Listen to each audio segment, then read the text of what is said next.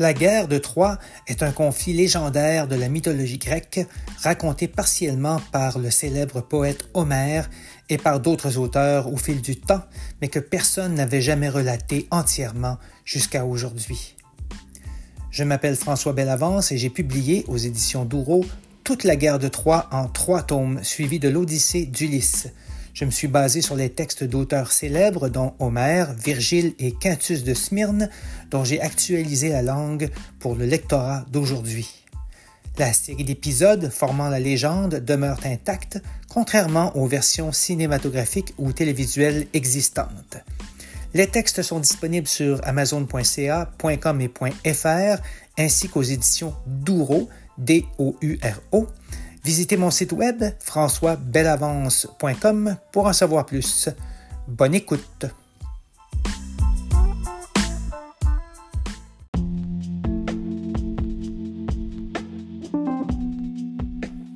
Bienvenue au quatorzième épisode de la guerre de Troie et de l'Odyssée actualisée. Cet épisode couvre le champ 27 de la série de quatre tomes publiés aux éditions Douro est disponible sur leur site ainsi que sur Amazon en version papier et Kindle. Avant de commencer, voici quelques notes concernant les notions contenues dans le texte. Océan et Tétis forment le couple primordial, selon Homère.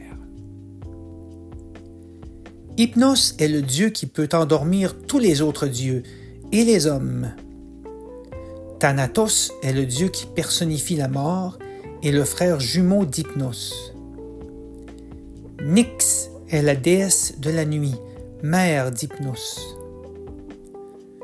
Une grâce ou une charité est une déesse personnifiant la vie dans toute sa plénitude et plus spécifiquement la séduction, la beauté, la nature, la créativité humaine et la fécondité.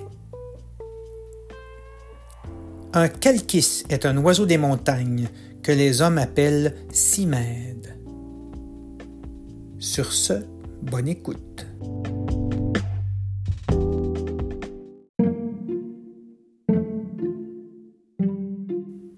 Agamemnon se décourage. Les vents zéphyr et borés se lèvent sur la mer poissonneuse et soulèvent des flots qui poussent vers la rive cuivrée des forêts marines d'algues ondulées. L'âme des Grecs est agitée par la peur. Le cœur gros, Agamemnon les appelle. Zeus, à mon égard, est plus que cruel. Il avait garanti notre bonheur. Cependant, voici la triste vérité. Nous ne prendrons jamais l'illustre cité. Gloire impossible, chimère et mirage. Rentrez chez vous, c'est beaucoup plus sage.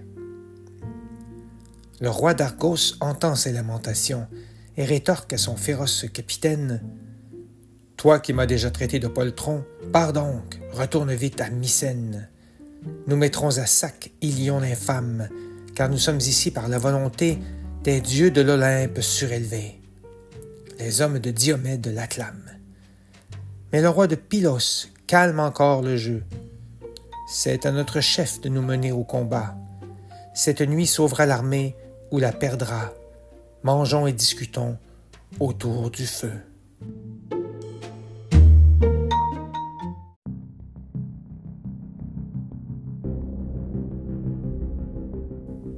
Le plan de Héra. Au sommet de l'Olympe isolé, Héra, assise sur son trône doré, observe la scène et reconnaît aussitôt la stature du grand maître des flots. Elle se réjouit de son arrivée, mais craint Zeus assis au sommet de l'Ida, les yeux sur la mêlée sanglante plus bas. Elle décide de s'en occuper. La déesse ouvre la porte scintillante de la chambre qui contient tous ses secrets. Elle laisse glisser sa robe brillante sur les hanches de son corps parfait. Avec de l'ambroisie, elle se lave partout et s'enduit d'une huile parfumée à son goût. Elle revêt une robe aux mille merveilles et un voile blanc comme le soleil. Puis elle sort de sa chambre et interpelle Aphrodite, belle entre les belles. Malgré leurs différends, la déesse du désir accepte de lui faire plaisir. Héra prétend vouloir aider Océan et Thétis, qui n'ont pour l'un l'autre guère d'attrait.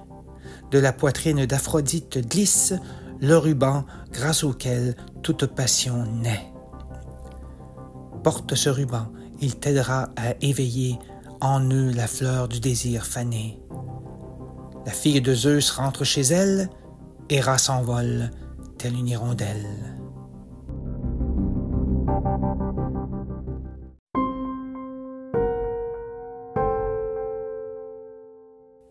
Hypnos, dieu du sommeil.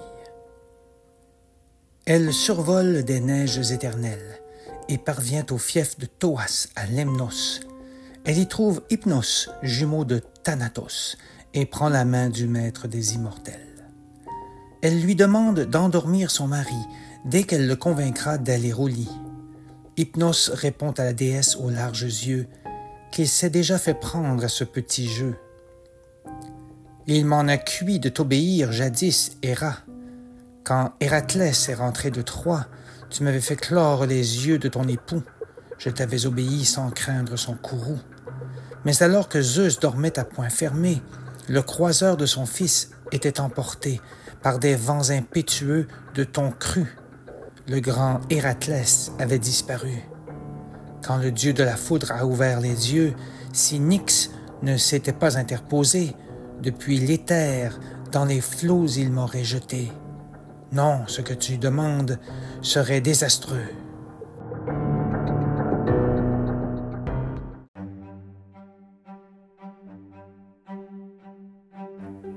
Hypnos est convaincu. Héra réplique à Hypnos et le convainc en jurant de lui accorder la main d'une des jolies grâces, Pacithéa, qu'il désire depuis longtemps déjà. Ils partent tous les deux, couverts de bruine, se posent sur l'Ida et cheminent. La cime des bois s'agite sous leurs pieds alors qu'ils gravissent le mont escarpé. Hypnos s'arrête avant que les regards malins de Zeus tonnant se portent sur lui.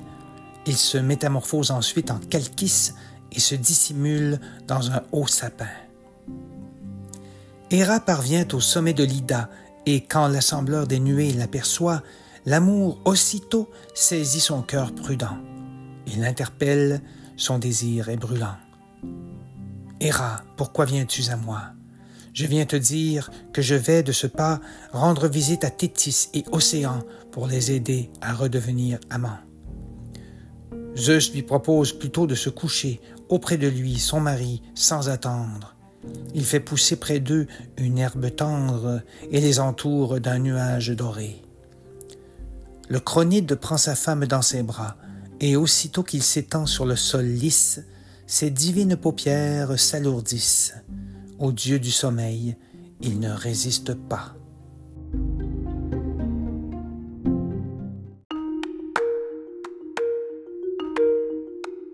Poséidon se déchaîne. Sur terre, près des nefs noires en danger, Poséidon apprend qu'il a le champ libre il s'adresse lui-même aux Grecs qui vibrent de son discours sûr et endiablé. Il leur dit de prendre leurs meilleures armes, qu'il sera à leur tête au cœur du vacarme. Il tient en main un glaive extraordinaire, aux reflets lumineux comme des éclairs. Soudain, la mer déborde, monte et gronde. Les cris des opposants chargent le monde des échos de leur hargne et de leur colère le suspense gagne l'atmosphère.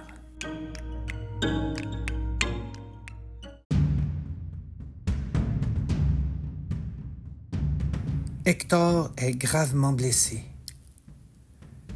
Hector est prêt, il lâche sa javeline sur Ajax et l'atteint à la poitrine.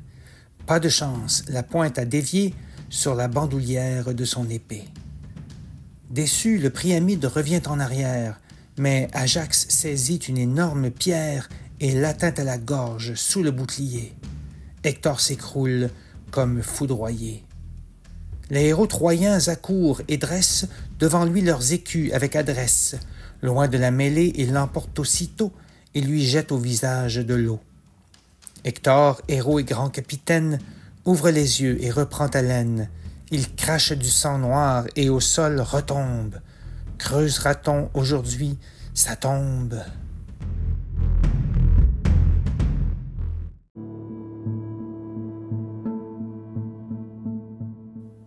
Les Grecs prennent le déçu. En ce moment, la rage piquant leur cœur, les Grecs reprennent de la vigueur. Ajax le Petit blesse Satnios au flanc. Polydamas accourt et le défend.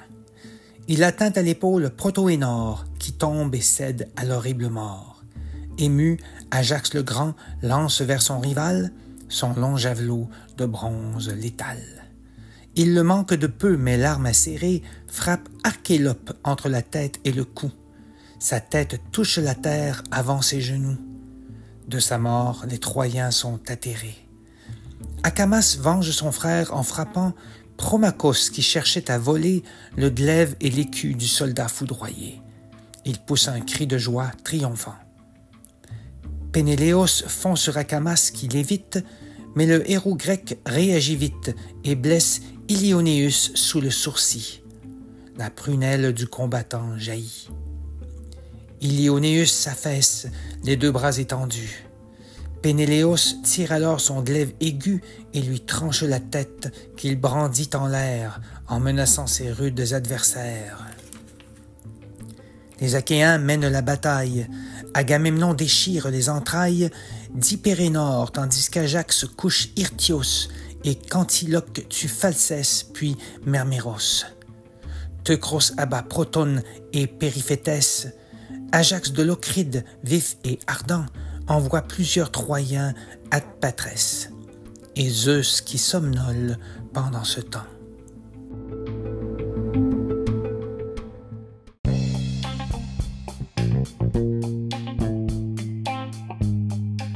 Merci d'avoir écouté cet épisode de la guerre de Troie et de l'Odyssée actualisée.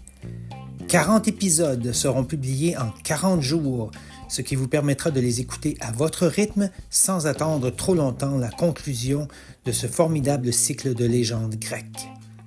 La guerre de Troie, suivie de l'Odyssée, actualisée pour vous. J'espère que vous aimerez.